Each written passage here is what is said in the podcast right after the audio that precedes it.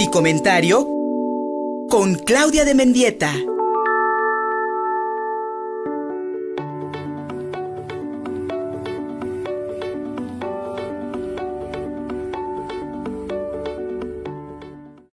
Sin duda alguna, las nuevas generaciones han encontrado en las redes sociales una manera excelente de expresarse, especialmente a través de los memes, estas, pues estas, eh, estos diseños, estas caricaturas que pues los internautas realizan para expresar distintos puntos de vista. Y mi querida Claudia de Mendieta, la desesperanza y la, depresión también se han eh, llevado al tiempo de estos magníficos memes. Magníficos creo yo, porque pues bueno, hoy por hoy son una herramienta de comunicación bastante efectiva, pero que también nos hablan mucho de, cuál es la perspectiva de estas generaciones respecto a la vida y especialmente al futuro. Mi querida Claudia de Mendieta, buenos días. Hola Luis, buenos días. Buenos días al auditorio, un gusto saludarlos. Pues sí, creo que es interesante este fenómeno que está ocurriendo, ¿no?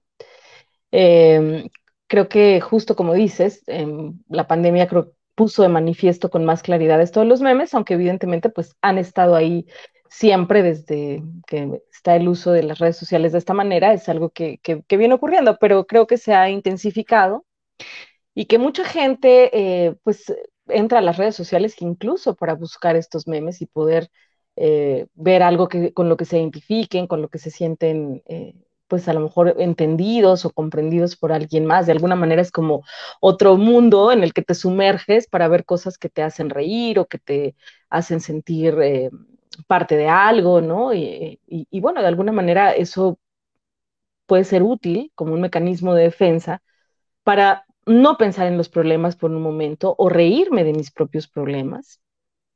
Y entonces el meme, pues de alguna manera me saca de ahí, ¿no? Es como un poco la función en general. Y, bueno, sobre todo en estas generaciones, eh, desde, la generación millennial, la generación Z, pues han recurrido a estos memes como mecanismos de defensa, eh, justo en estos tiempos que se han vuelto un poco más difíciles por el distanciamiento y el aislamiento social que pues hemos vivido, ¿no?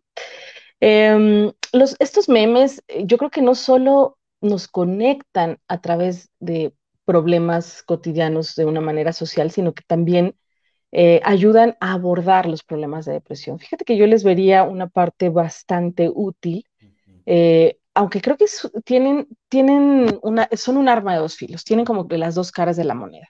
Eh, hay, hay, algunos que son impactantes, por ejemplo, uno que vi donde hay una, una niña, una, bueno, una chica, una adolescente, sentada en el piso, creo, no me acuerdo exactamente, y está mirando hacia arriba como pensando, como con un globito de pensamiento, que dice, yo pensando en la solución a todos mis problemas o algo, así. Y el caso es que se ven sogas colgadas al techo, ¿no?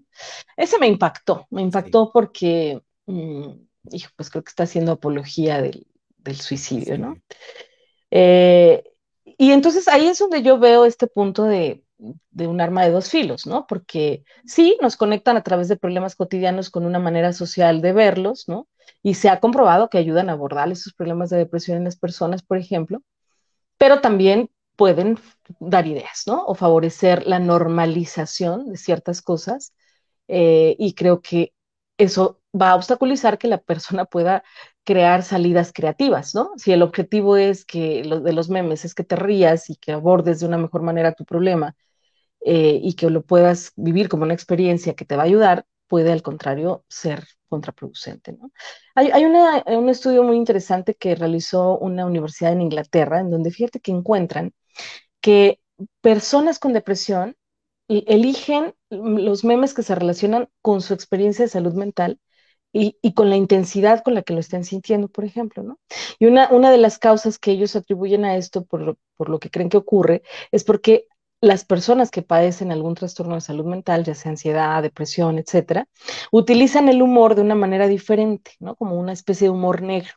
En parte debido a la forma característica de cada quien eh, y sobre todo de las personas que están deprimidas, de cómo controlan sus emociones. O sea, sabemos que la depresión es un momento en el que vas a estar negativo, ¿no? Vas a ver las cosas de manera negativa, vas a encontrar más, más dificultades que soluciones, te vas a sentir abatido, etcétera, ¿no? Entonces, eh, los memes que eligen, pues obviamente van a tener que ver con la intensidad de esas emociones, pero ahí es donde está mi punto de discusión, ¿no? Como, bueno, y entonces, ¿cuál es la función del meme? Si es alivianar un dolor, están muy bien. Pero si es normalizar y hacer apología de cosas que no son salidas adecuadas, me parece que son peligrosos, ¿no? Entonces, bueno, de alguna manera la intención es que pretende cambiar la manera en la que nos sentimos al respecto de ese problema, al menos por un breve momento, ¿no? Porque nos da risa, porque sabemos que a lo mejor no somos los únicos que estamos viviendo eso, sino alguien más, ¿no? Em, a, diferencia de las redes sociales, ¿no? Que, eh, eh, se ha encontrado que el, ver publicaciones reales de personas reales pueden aumentar el riesgo de la depresión, ansiedad o la sensación de soledad, eh, e incluso los pensamientos suicidas, porque justo estoy comparándome, ¿no? Y entonces no, no, no pudiera no servir de ayuda para lidiar con la ansiedad y con la depresión, pero los memes sí, porque es una manera de reírme de lo que me pasa, ¿no? Y creo que en nuestra cultura, Luis, además esto es muy común, ¿no? Eh, los memes son universales actualmente, pero em, los mexicanos tendemos a reírnos del dolor, ¿no? nuestra forma de abordar la muerte, por ejemplo, es bastante peculiar y que no ocurre de la misma manera en otras partes del mundo, ¿no? Em, nos reímos de las cosas dolorosas, de las cosas que nos asustan, de las cosas que nos preocupan. Y entonces los memes tienen esta función de hacer reír sobre el mismo hecho que me está causando mucho miedo, ¿no? O mucha ansiedad o mucha tristeza. A mí me da mucha risa los memes que aparecen después de los temblores o de los terremotos, ¿no? Son buenísimos. Y además, de verdad, te sacan una sonrisa y hacen que se te olvide por, por un rato el susto que tenías de, del hecho, ¿no? Del evento. Entonces, bueno, tienen esta función social también, ¿no? Eh, eh, como de describir un, fenómeno, describir la sensación colectiva de cómo estamos todos, ¿no? Y por otro lado, en, el sentido de las personas deprimidas o con ansiedad, por ejemplo, pues es un medio de apoyo y aceptación de lo que les está pasando, ¿no? Y entonces también es algo de lo que se pueden reír, y en ese sentido me parece muy sano. Pero ¿dónde está la frontera entre reírse para tener soluciones creativas o la frontera con eh, hacer una apología de esto y vivir inmersos en la depresión, que es lo que me preocupa. Que entonces de pronto hay grupos de personas deprimidas, me identifico con eso, hablamos de, una desesperanza, de soluciones como sogas en el techo, y entonces de pronto puede empezar a haber una especie de eh, normalización y una sensación colectiva que pueda generar patrones depresivos más complejos sociales, ¿no? Entonces, creo que lo importante es como el trabajo personal de lo que me está pasando. Me puedo reír, me puedo reír con los memes, sí, y que me ayuden en ese momento, pero necesito ayudarme de otras maneras, ¿no? Como aprender a, interpretar de una manera diferente mi realidad, aprender a, generar o, sí, generar acciones o conductas que me permitan salir de ese estado, buscar ayuda profesional, hacer alguna movilización en mi vida cotidiana, en fin, todos nos podemos deprimir, ¿no? De hecho, sabemos que es una de las enfermedades más comunes, de enfermedades mentales, se considera ya dentro de las cuatro primeras en México, por lo menos, de consulta eh, pública, por lo tanto ya se puede em, considerar un problema de salud mental pública. Entonces, todos tenemos eh, riesgo de deprimirnos alguna vez en la vida mm, y bueno, no, no, pasa nada si lo abordamos de manera adecuada, ¿no? Si dejamos que crezca, que avance, que no, se, que no mejore mi percepción de las cosas, pues evidentemente las cosas se me van a complicar, pero al final si estoy deprimido, ¿Qué quiere decir que estoy deprimido? Pues que mi bioquímica del cerebro empezó a funcionar diferente derivado de cuestiones ambientales que no me están favoreciendo, ¿no?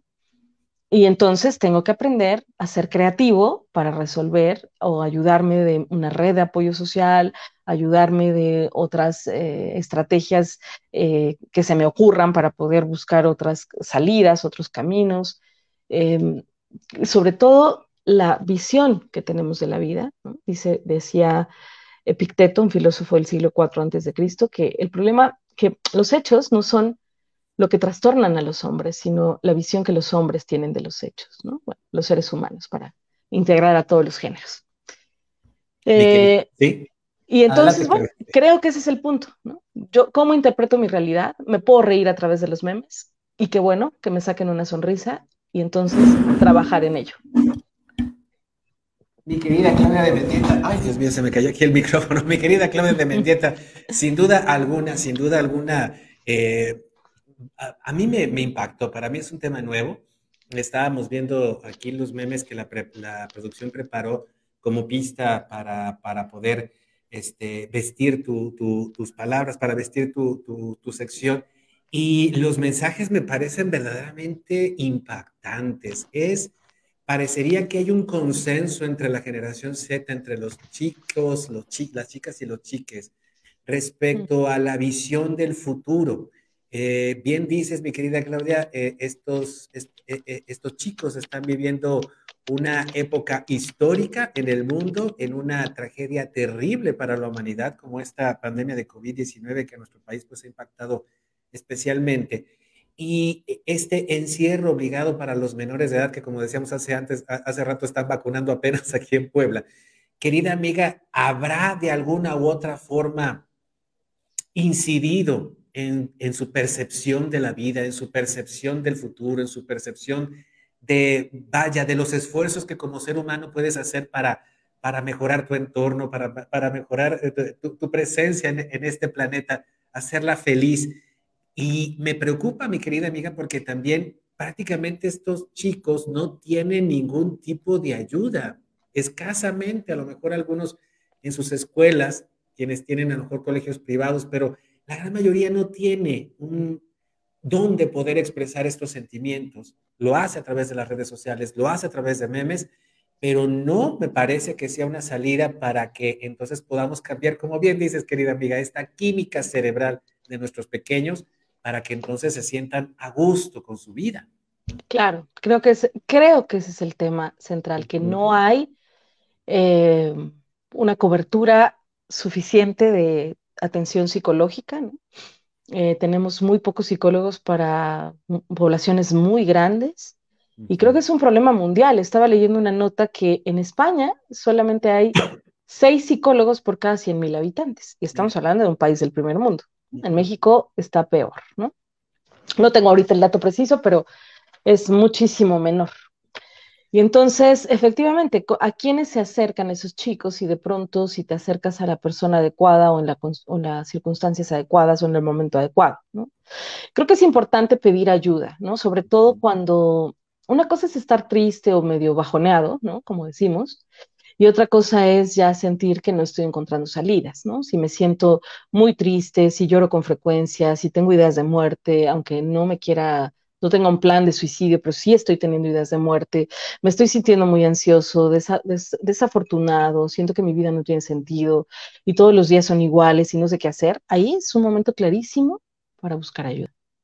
Mi querida Claudia de Mendieta, este, para, para que no nos vayamos en el dato, solo dos mexicanos, solo dos psicólogos para cada diez mexicanos. de acuerdo con datos de, eh, datos exhibidos el Día Nacional del Psicólogo el pasado 20 de mayo del 2021, dos, dos psicólogos por cada diez mexicanos. Hay 307 mil psicólogos y psicólogas que ejercen su profesión en nuestro país. Dos para cada diez, y de esos diez, cuántos van a acudir por problemas financieros o por eh, saturación del servicio o por cuestiones culturales de estigmatización de ir a terapia.